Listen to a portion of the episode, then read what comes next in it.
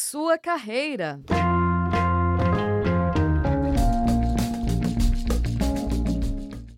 Olá, sejam bem-vindos e bem-vindas. Estamos começando mais uma edição do programa Sua Carreira, programa que se destina a falar sobre profissões, tendências de mercado e muito mais. Hoje vamos falar sobre ESG.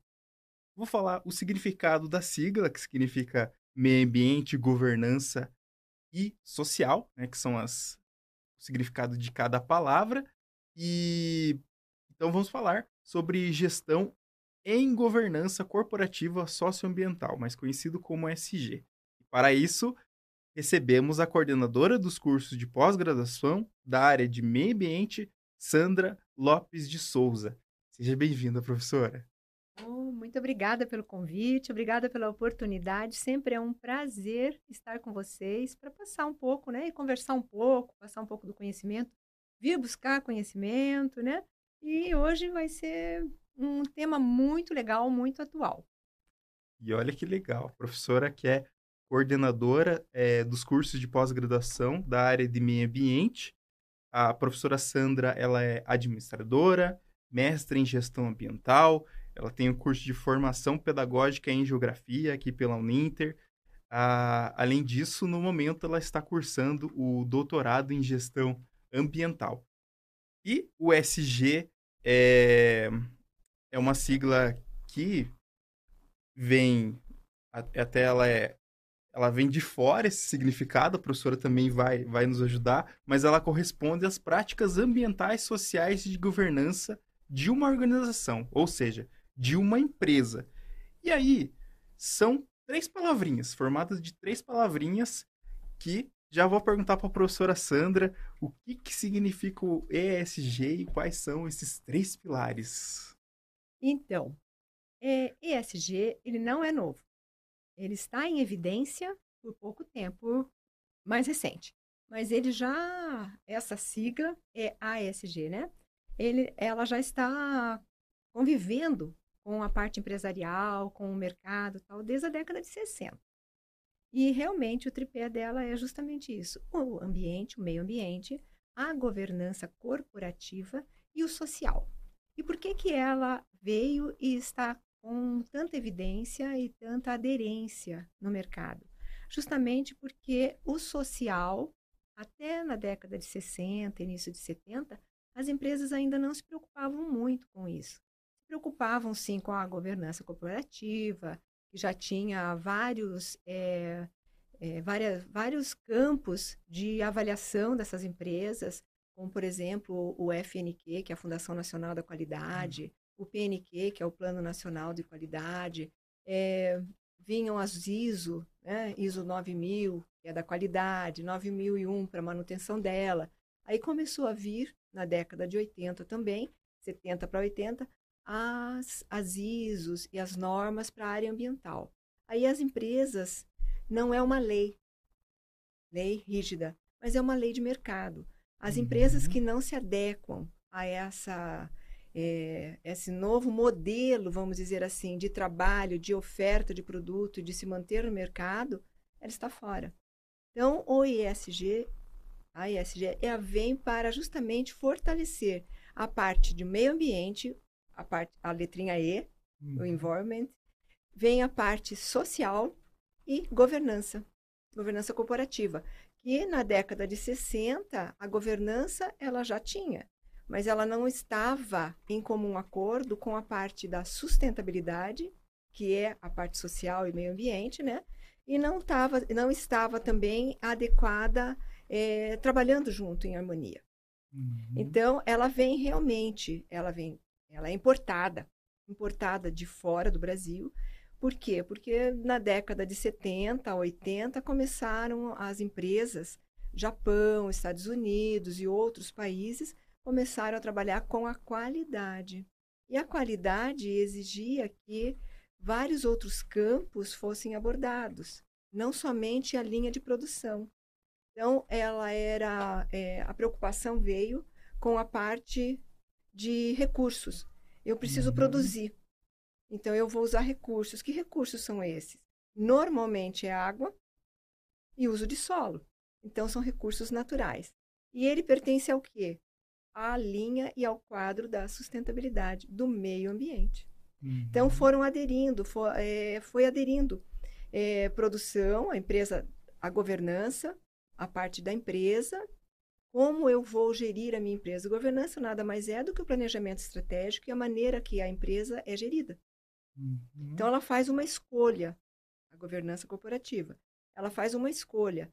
É, eu vou aderir à parte da sustentabilidade. A parte da sustentabilidade não é só meio ambiente, é todo, ela é macro.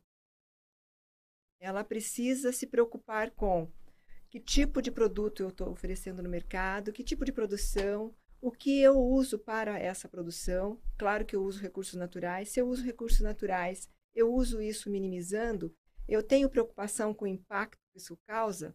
Como ele vem de fora, foi importado, é, a preocupação também desses países, Japão, Estados Unidos, Canadá e outros, Inglaterra, outros países que já têm uma adesão mais tempo que a gente, é, a preocupação deles justamente era isso, impactar menos possível o meio ambiente. Eles já tinham se antenado, vamos dizer assim, uhum. assim, que ah, o uso e, é, irresponsável, entre aspas, não responsabilidade social, não, mas o uso indiscriminado, a palavra fica melhor, indiscriminado do recurso natural, poderia comprometer a imagem daquela empresa no mercado. E aí teve um agravante, com tudo isso de modificação, com todas essas inovações dentro da parte de governança, é, veio a globalização. Uhum. Muito forte na década de 90 com a qualidade, com ISO, com just in time, com todos aqueles aparatos né, da globalização. E a globalização, então, ela saiu da empresa, por isso é o nome globalização, ela saiu de dentro da empresa, a preocupação, tanto com a parte da governança, da sustentabilidade, e agora começa a se preocupar com a parte ambiental. Aí começa a fortalecer ESG.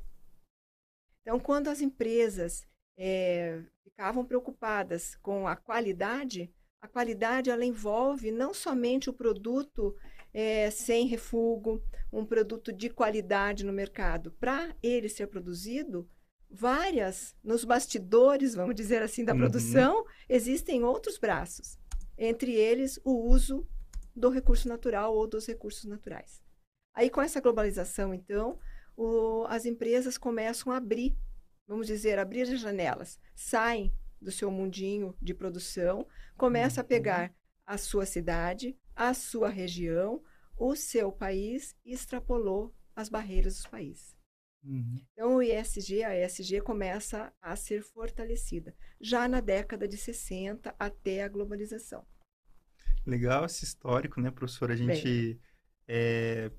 A professora voltou também um pouquinho lá no. Falou um pouquinho do just in time, toyotismo, né? Aquela preocupação, né? De, de, de, até esse modelo o modelo just in time é produzir por pedido, né, professora, se não me engano. Sim, é. por então, pedido. É, não vai ter um estoque em excesso, ou seja, não vai ter é, demasia de recursos. Produção sem ter necessidade de consumo. Produção sem ter necessidade de consumo. Uhum. Então, Aí é entra bacana. exatamente é, o que a sustentabilidade exige e pede. Uhum. Eu preciso desse produto, porque o mercado não pode parar. Independente de usar recursos naturais, o quanto usa, ele não pode parar. A economia não pode parar. O que uhum. precisa ser pensado e repensado né, pelas empresas é justamente isso. É, como utilizar esses recursos racionalmente. Então, uhum. a economia precisa ficar rodando. Ela é o que toca o mundo. Né? Uhum. Não vamos falar assim, olha, então essa linha, vamos supor, o agro, agronegócio, ele era considerado impactante. Mas ele não pode parar, ele não pode parar. O que que fez? Repensou. Repensou critérios, ações que melhorassem essa produção. Por quê? Uhum. O mundo, a população só aumenta exponencialmente. É, a comida precisa acompanhar. O Sim. alimento, a produção alimentar precisa e mais outro tipo de produção, não é só alimentar, os derivados e de bens de consumo em geral. É, toda essa cadeia precisa é, estar em harmonia. Então, a parte de sustentabilidade, a parte de meio ambiente, vem muito fortalecido. E mais, nesta fase também, para ser considerado prática da ESG, precisa considerar o social. Uhum. Então, a gente, a gente considera a governança corporativa dentro da empresa, como ela pratica aquelas ações e como ela se mantém no mercado. É, ela olha também a parte da, do meio ambiente, que é a letrinha E, o environment.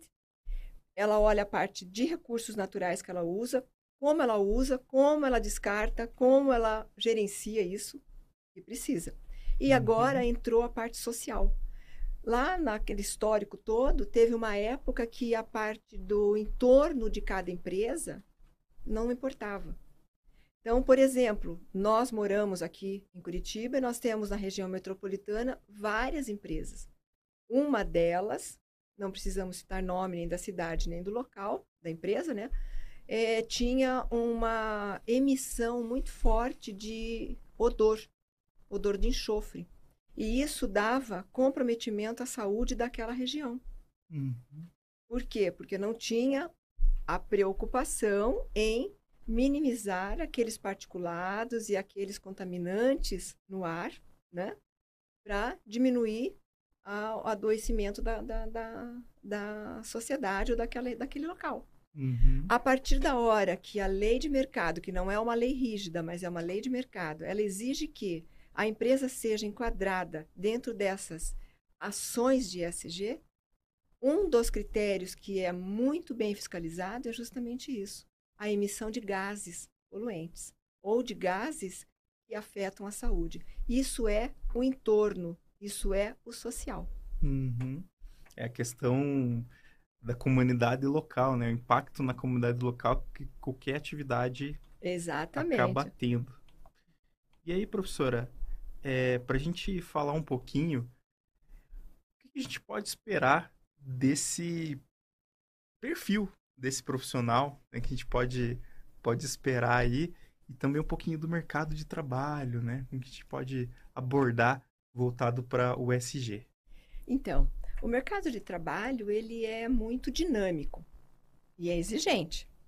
E quem uhum. fica no mercado de trabalho é quem tem condições de se manter e tem o quê? Uma capacitação. Então, eu parto do seguinte princípio que o mercado de trabalho ele recicla o profissional pelo conhecimento e pela agilidade mental e de capacidade de, é, de trabalho. Então, ele uhum. já é, é, vamos dizer assim, ele já é, ele vai com capacitação, mas o mercado ele já filtra. Uhum. Então, em primeiro lugar, trabalhar com é, SG é necessário buscar esse conhecimento. Mesmo que a gente pense, e muitos pensam, que é uma moda, que é algo que veio e não vai ficar, ele não é tão novo. Ele já existe há muitos anos. O aprimoramento das ações é que fortalece. E quem é que fortalece essas ações dentro das empresas? Os profissionais que trabalham lá. Uhum. Então, é, a busca constante desse conhecimento, dessas inovações, de como estão essas ações aliadas à sustentabilidade, à parte social, à parte de governança, é oferecido justamente na busca desse conhecimento para o ESG. A Uninter, inclusive, tem um curso bastante é, procurado, que é a gestão de governança e corporativa socioambiental, o ESG. Aonde tem uma grade assim bastante é, complexa e que abrange tudo que é necessário para um profissional se qualificar para trabalhar nessa área de SG. Aí vem a segunda pergunta que eu sei que você vai me fazer, o que e qual é o mercado de trabalho para esse uhum. pessoal que faz e se capacita? Necessariamente nós temos o curso, mas necessariamente quem nos ouve não precisa fazer ali. É até bom que faça com a gente, mas se tiver um outro curso, uma, uma especialização ou um, um outro um outro conhecimento, bem-vindo porque o mercado precisa. Então, onde essas pessoas que saem, esse profissional, porque sai um profissional, né? Ele é um estudante, sai um profissional. É onde ele vai trabalhar.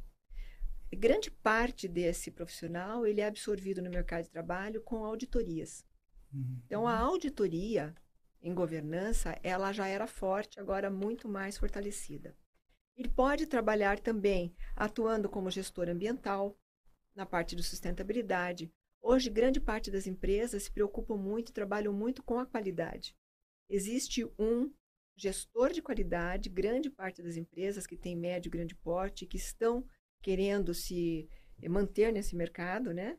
Então, é diferenciado, é, faz parte da governança, inclusive, ter esses indicadores de qualidade, precisa alguém que conheça e alguém que tenha o quê? Esse conhecimento em ESG, nas ações e nas ações micro dentro da empresa. Ele precisa ter conhecimento das ações de sustentabilidade, que está aliado e está é, em comum acordo com os Objetivos de Desenvolvimento Sustentáveis, que são os 17 objetivos, 169 metas, metas. mas uhum. que é impossível de serem cumpridas em cada categoria ou em cada uma dessas dessas categorias, né, ou dos objetivos, é impossível serem cumpridos todos. Mas se, por exemplo, uma empresa que tem é, que trabalha com agronegócio, ela tem que estar preocupada com o ODS 6, que é da água. Uhum. Tem que estar conectada com o ODS 12, que é o consumo. Tem que estar conectado com o 11. Tem que estar conectado com o da energia. Porque grande parte é, utiliza energia. É, a utilização da água, é, o empoderamento das pessoas. Então, a, a diversidade. Né? Então, o ODS é a grande, é a sustentabilidade é a grande guarda-chuva, vamos dizer assim, para a sustentabilidade dentro de uma empresa. Cada empresa e cada nicho de trabalho, de produção ou de mercado de trabalho, ele vai ter uma aderência a um ou muito mais desses ODS. Então, o profissional que sai deste com a capacitação para trabalhar com o ESG, fundamentalmente precisa conhecer esses objetivos de desenvolvimento sustentável precisa saber o que é uma gestão de risco dentro uhum. da área uhum. ambiental e dentro de uma empresa. Então, nós temos capacitação para isso é, dentro dessa grade e as pessoas vão trabalhar com gestão de riscos. Hoje não, exi não existe, na verdade, hoje sempre, né, em qualquer local, não existe atividade que não tenha risco. Não existe, até mesmo numa pesquisa acadêmica, há riscos. Né? Uhum. Então, a gente tem que saber a gestão desse, desse risco e desse impacto perante o meio ambiente, a produção e a parte corporativa. E trabalha também na área financeira. Quem ia pensar que um, é, a parte de ESG teria ligação direta com os bancos, com a parte financeira, né? Hoje o mercado de trabalho exige que você tenha uma boa produção, tenha uma boa visibilidade no mercado e um retorno econômico financeiro. Então, ele, vamos supor uma área bancária, que nós vamos falar depois, alguma coisa, dar uma pincelada ali dentro dos rankings, né? A área bancária é uma área que mudou muito a conduta de trabalho, é, como ela departamentalizou, como ela utiliza e como ela oferece esse produto no mercado. Veja, é, diminuíram sensivelmente as agências, passamos quase todas as ações na tecnologia, né, por TI, e não tem mais impressão. Isso diminuindo, as, infelizmente, diminuindo as agências, e isso recai sobre a empregabilidade também, né? Mas é o, o panorama atual. Né? O dinheiro passou a ser digital. Então... Passou a ser digital, exatamente. E aí o, minimizou também riscos e minimizou também a utilização dos recursos naturais. Porque passa, na verdade, transfere para o usuário ou o consumidor daquele produto do banco as responsabilidades que é uso de internet, uso de tecnologia, né? Foi uhum. transferindo. Então você veja que é um outro modelo de trabalho e ela aplica e está dando certo e que as pessoas estão se adaptando. Então, a parte de é, financeira precisa se adequar a isso também, porque é um outro modelo de trabalho, né? A governança corporativa, a elaboração de planejamento estratégico dentro das organizações, precisa ser um profissional que conheça. Para você fazer um planejamento estratégico, ser um administrador, você ou um gestor, você precisa conhecer a, todas as áreas que abrangem aquela organização. Né? Desde a parte de administração, que é a parte estratégica, né? até o chão de fábrica. Precisa conhecer quais são as linhas de produção ou os negócios que ele oferece dentro do mercado. Então, entra também a parte de governança corporativa. E também a pesquisa acadêmica, e não vou descartar quem gosta e vai para a área acadêmica em dentro de sala de aula, porque não dá para falar de ESG separadamente ou departamentalizado. Ele tem braço em todos os lugares. Tanto é que é social, governança corporativa e meio ambiente. Então, isso está arraigado a todos. Você veja que é uma área, assim, muito promissora. Uhum. E que não é somente no Brasil isso. Isso é mundial. Uhum. Isso é uhum. mundial. Às vezes o profissional é, se capacita e está aqui no Brasil e recebe uma ou tem uma oportunidade de trabalhar fora do Brasil. Esse conhecimento de ESG, que é a parte da transparência, da ética, da governança corporativa, da gestão dos, de recursos naturais, do entorno, a preocupação com a sociedade, isso é mundial. Tem um modelo que ele conhece brasileiro, mas se ele for trabalhar fora do país, o que ele tem de conhecimento aqui, talvez muitas coisas adequem aonde ele vai. E vice-versa. Muita gente de fora está vindo para cá trabalhar. Está implementando. Está o quê? Customizando o conhecimento para a realidade brasileira. E aí ele faz, o, Brasil, o, o profissional do Brasil faz isso fora. Nós temos, assim, conhecimento, que a gente está nessa área acadêmica e na área, né, na vivência diária, a gente fica sabendo muito sobre profissionais que têm esse intercâmbio. Então, uhum. e o ESG é, um, é bastante interessante, porque o conhecimento que você tem aqui, ele não, não serve para, na minha empresa, não serve genuinamente para a sua. Por quê? Porque ela é customizada, ela é dentro da realidade que a organização vive. De acordo com de, cada característica. Com cada característica e com uhum. cada comportamento desta organização. É bem interessante, bem uhum. legal. E, aí, e aí, pensando nisso, Sandra, a gente, a gente fala um pouco, trazer alguns exemplos, né? Citar alguns exemplos de, de, de empresas, né? E como elas seguem essas regras, né? Essas, essas prévias que, que o SG propõe. E aí tem um ranking, ranking internacional e nacional do SG. E o que, que acontece? Né? São avaliados critérios de empresas né, com SG financeiramente relevantes, ou seja, a professora até falou agora há pouco aqui sobre a questão financeira. Muitas empresas dessas, algumas que vamos citar, muitas delas têm capital aberto. Então, elas têm que é, mostrar para a sociedade quais as ações que elas estão tomando para sua comunidade local, ou seja, para a sociedade. É, e aí, além da, do SG financeiramente relevante, é o nível de sustentabilidade. Ela também tem uma métrica de pontuação de temperatura que revela as emissões de gases de efeito estufa de cada empresa baseada nas rotas de emissões específicas do seu setor.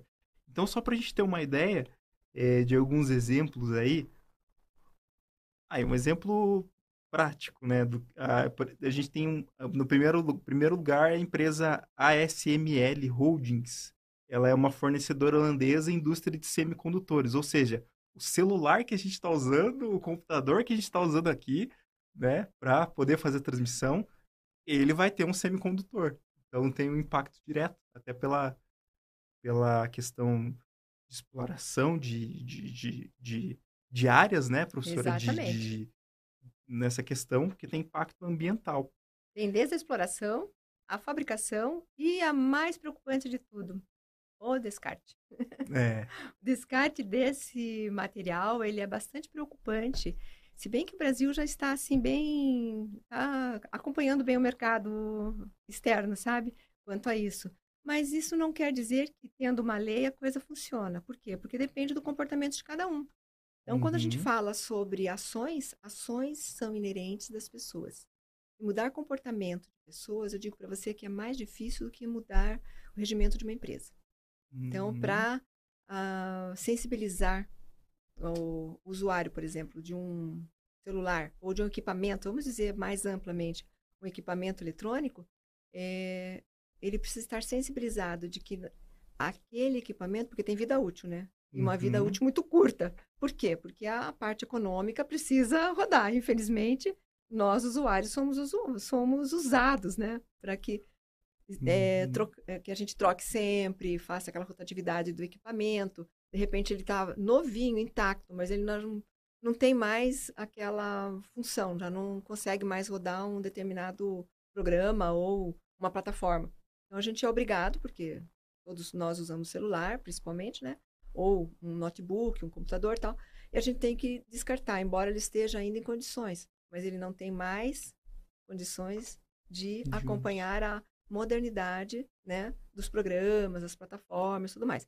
Então, essa, essa parte que você falou é bastante importante. Tanto o impacto da exploração do material, né? Uhum. Quanto a produção e quanto ao descarte disso. Mas esse ranking ele é bastante interessante, sabe? Grande parte, aí nós vamos ca cair nos ODS novamente. É, grande parte dessas indústrias estão muito comprometidas com a, o, os ODS, com as metas que eles né, exigem. Ou é educação ambiental, ou é justamente o descarte, ou é o uso de energias alternativas, tudo mais. Dentro desse ranking que você iniciou, tem o, Banco da América, o Bank of America, né? Que ele destaca justamente é, o ESG, que é o apoio do capital humano. Vejam quando a gente ia pensar uhum. que uma, um banco multinacional tinha preocupação com o apoio de capital humano, sendo uma empresa que apoia principalmente as comunidades. Então, essa parte social vem muito arraigada tá? para firmar e para fortalecer a ESG. Uhum. E ela tem, esse banco também tem como tema a sustentabilidade, justamente a preservação do meio ambiente. Então, como é, a parte bancária, ela não tem uma exploração de recursos naturais direto, mas ela tem uma preocupação com a sustentabilidade do entorno. Então, isso é muito legal. E o que, que é esse entorno? É buscar pessoas para trabalhar na sua empresa desde isso é, que, que seja da comunidade. É ter uma ação social para aquela comunidade próxima, onde está ao redor, ao entorno desse banco. E esse banco, como não fica restrito a uma área única, ele é multinacional, global, global. Uhum. ele está aqui, ele está na África, ele está na América, ele está na Europa, né? Ele está em vários, vários locais. Então, a, a preocupação dele é justamente isso: a preservação do meio ambiente, no local em que ele está inserido, independente de qual seja o país ou o continente. Então, uhum. isso é uhum. um, um ponto bastante forte. E é claro que deficiências tem para poder implementar isso e deficiências também na, nos programas tem. Mas o importante é ter esse fator dentro da governança corporativa para que ele seja contemplado. Tá? E aí vem novamente reforçar o que eu falei anteriormente: as ações customizadas para a região. Uhum. Talvez a ação que o, o Banco da América faça na América não seja a mesma que ele vai fazer na África e não vai fazer a mesma no Brasil. Entendeu? Então, customiza. Mas o importante é ele ter esse braço social. E isso dá uma visibilidade muito grande para o banco.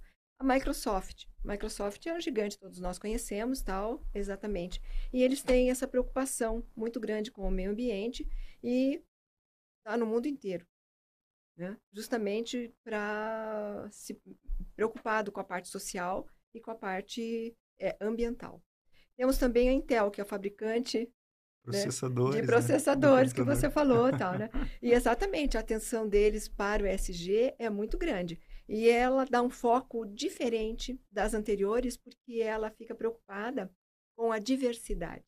E a diversidade está dentro dos ODS. Vejam o quão tem ligação uma coisa com a outra. Uhum. Então, vamos dar uma diferença rápida assim entre ESG e sustentabilidade. A sustentabilidade são ações macro que você traz para dentro da sua empresa. Por exemplo, a sustentabilidade exatamente dentro, vamos supor, dentro da Intel. Então, ela está preocupada com a sustentabilidade quanto aos é, a diversidade, o público e a diversidade que essa empresa está convivendo. É um dos ODS. Então, é, isso é uma sustentabilidade. O, como que ela vai trabalhar essa sustentabilidade dentro da empresa? Com ações de ESG. Justamente no respeito, no código de conduta, é, no respeito a essas pessoas que trabalham, seu, é, desenvolvem trabalho dentro da empresa. E é, são ações que nem se pensava em 2000, 2000 e no início de 2020. Uhum. Hoje o Brasil está fortalecendo tudo isso daí. Aí vem o Google também. O Google ele é um dos campeões de trabalhar com ESG, exatamente porque ele investe em soluções tecnológicas atuais, né? Está uhum. sempre modernizando e sempre preocupado com o uso de energias renováveis, energias limpas. É, trabalha também com essas práticas de, de de diversidade, né, com o bem-estar bem dos colaboradores. Dos colaboradores. Uhum. E o que ele faz de legal, que você também já citou e que vou confirmar, é justamente os relatórios que eles geram são extremamente transparentes. Então, esses relatórios de sustentabilidade, esses relatórios de, de governança que são publicados, eles vêm com bastante transparência e com um foco muito forte nisso. Né? Uhum. E aí tem a, a Colgate, vamos dizer, a Colgate que todos nós conhecemos, que não é nossa, mas a gente conhece, né, aqui no Brasil, é uma empresa que tem um compromisso muito grande com a consciência ambiental. Tanto quanto a exploração dos recursos para fazer esses produtos todos, que não é só a pasta de dente, né? Eles têm uma enorme gama de quantidade. produtos, de quantidade de trabalho, de, de, de produtos, e até mesmo ao, é, com o público que trabalha, com o bem-estar e com o descarte disso, com o reuso de água, com é, o uso de energia alternativa, de energia solar, tudo mais. É bem interessante.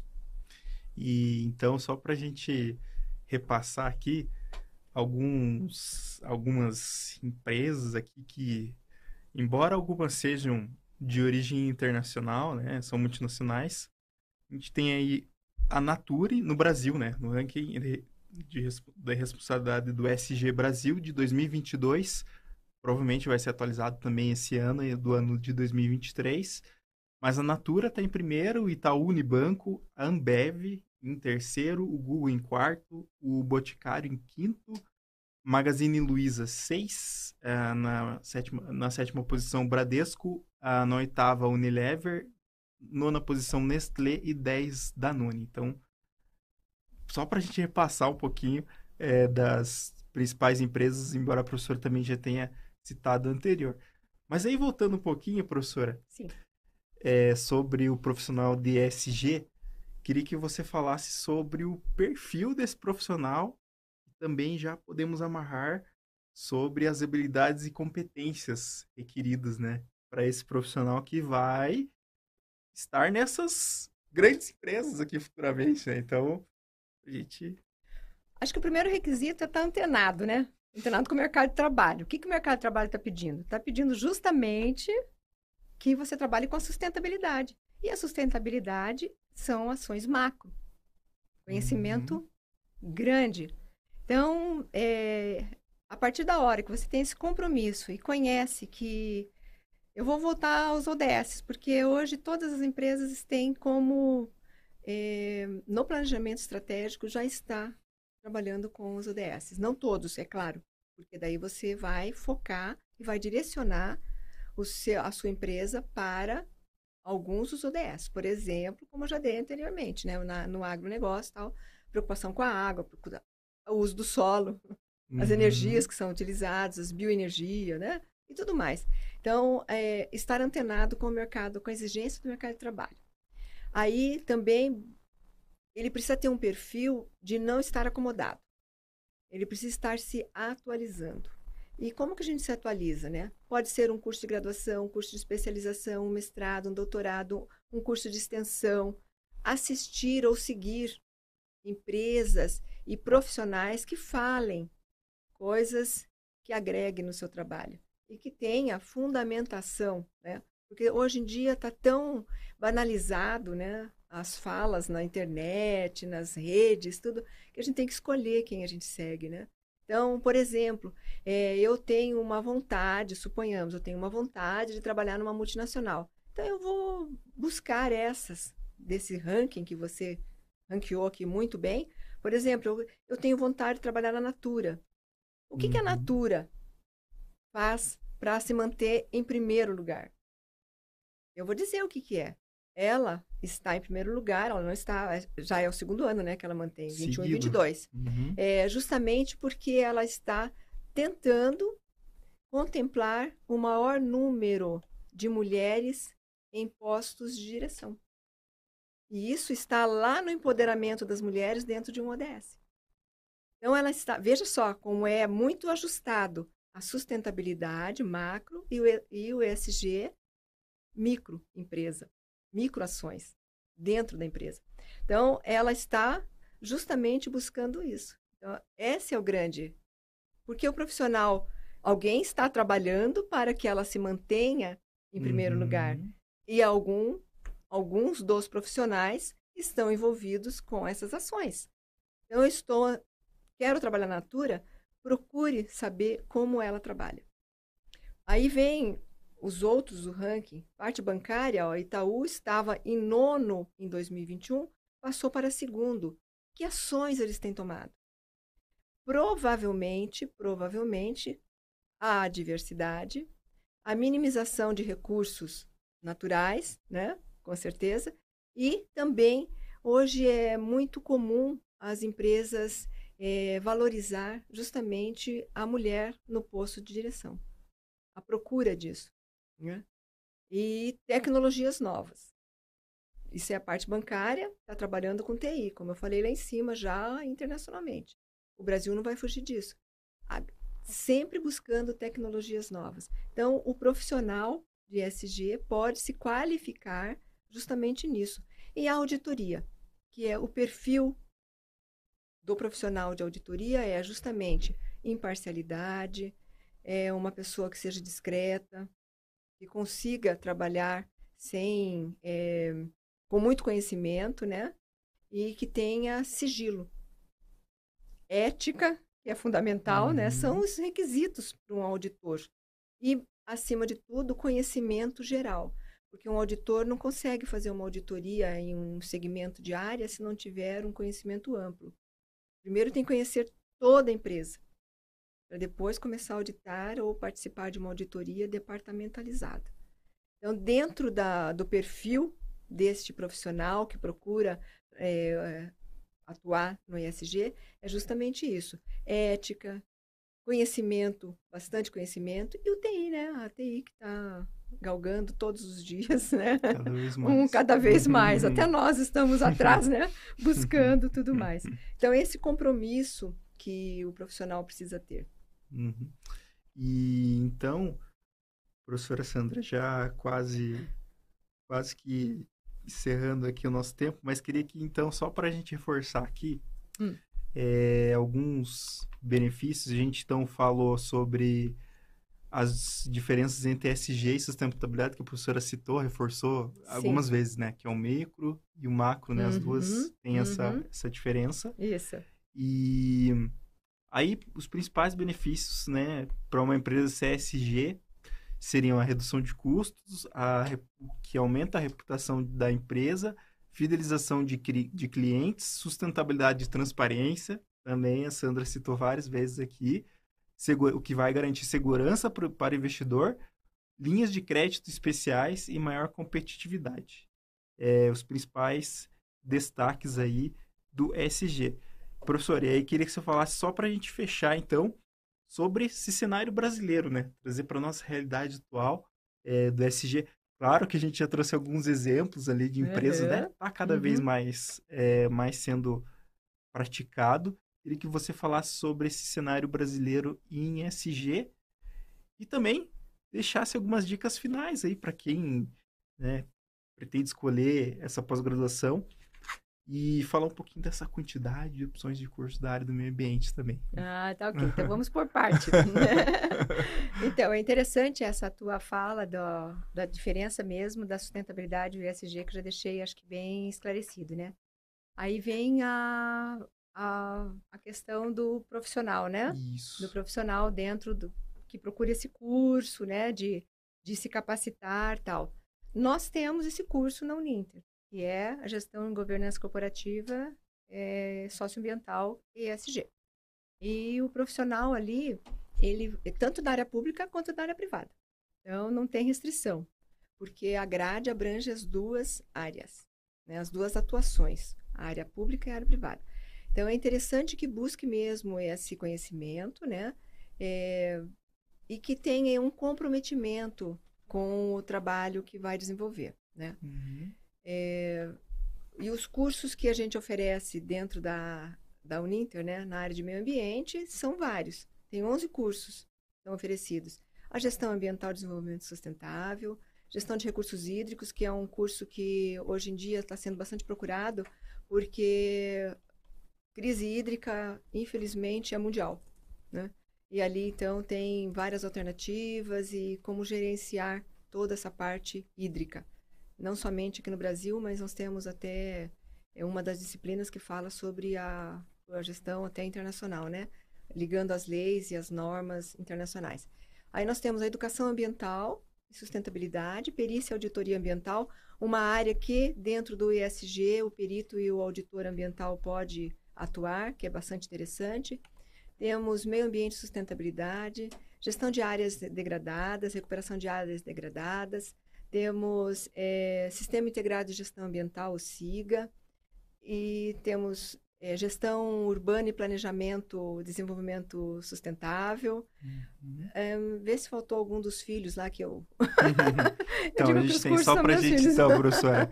É, então, educação ambiental e sustentabilidade, engenharia ambiental. Isso. É, engenharia de saneamento. saneamento. e preservação ambiental. Aí vinha a área da, Aí, da, da engenharia. Da... Isso mesmo. É, gestão ambiental e desenvolvimento sustentável, gestão de recursos hídricos o que a gente falou hoje, que é gestão e governança corporativa socioambiental, o ESG, gestão urbana, planejamento e desenvolvimento sustentável, meio ambiente e sustentabilidade. A gente tem também paisagismo do projeto inovador a implantação sustentável, perícia Isso. e auditoria ambiental recuperação de áreas degradadas e, por fim, sistema integrado de gestão ambiental. Olhando na colinha aqui, porque são muitos aqui. É, são muitos, aí, viu? Não é por falta de opção que você não vai buscar a qualificação. É, é mesmo? Isso aí, isso aí. Isso mesmo. Isso aí. Então, professora, deixamos esse recado aí para a gente é, ter essa preocupação aí com o SG. Professora, então, agradecer imensamente, né, por, por estar aqui e compartilhar esse tema conosco hoje. Foi é super valoroso para a gente se preocupar é, com desenvolvimento sustentável, né? Então, cada vez mais e esse três pilares que a gente falou aqui que são tão importantes. Exatamente.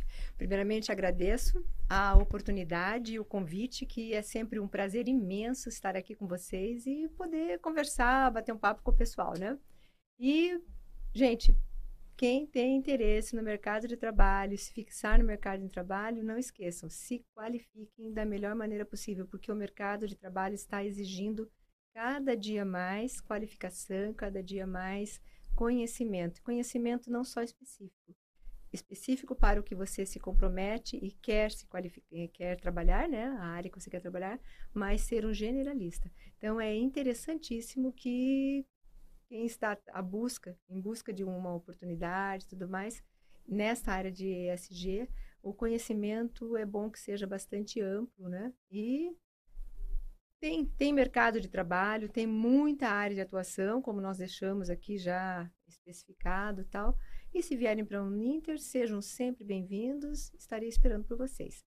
Sucesso a todos aí e olha, pé na estrada que vale a pena. Então, agradecer, agradecer a professora Sandra, que esteve aqui conosco, agradecer a professora Aline também, Eberspache, que está com a gente aí, né? Também, professora aí dos cursos de pós-graduação da Uninter, coordenadora.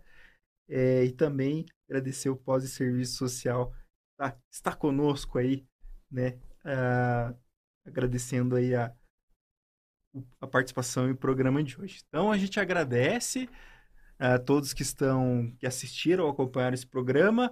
Lembrando que você pode curtir né, o canal lá da Rádio Ninter.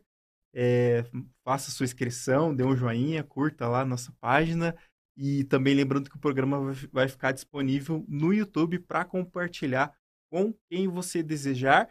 E também já aproveitando, vá lá do Facebook, pós-graduação Uninter, tem vários, várias transmissões e diferentes eventos também sobre a área do meio ambiente e de outras áreas também da pós-graduação.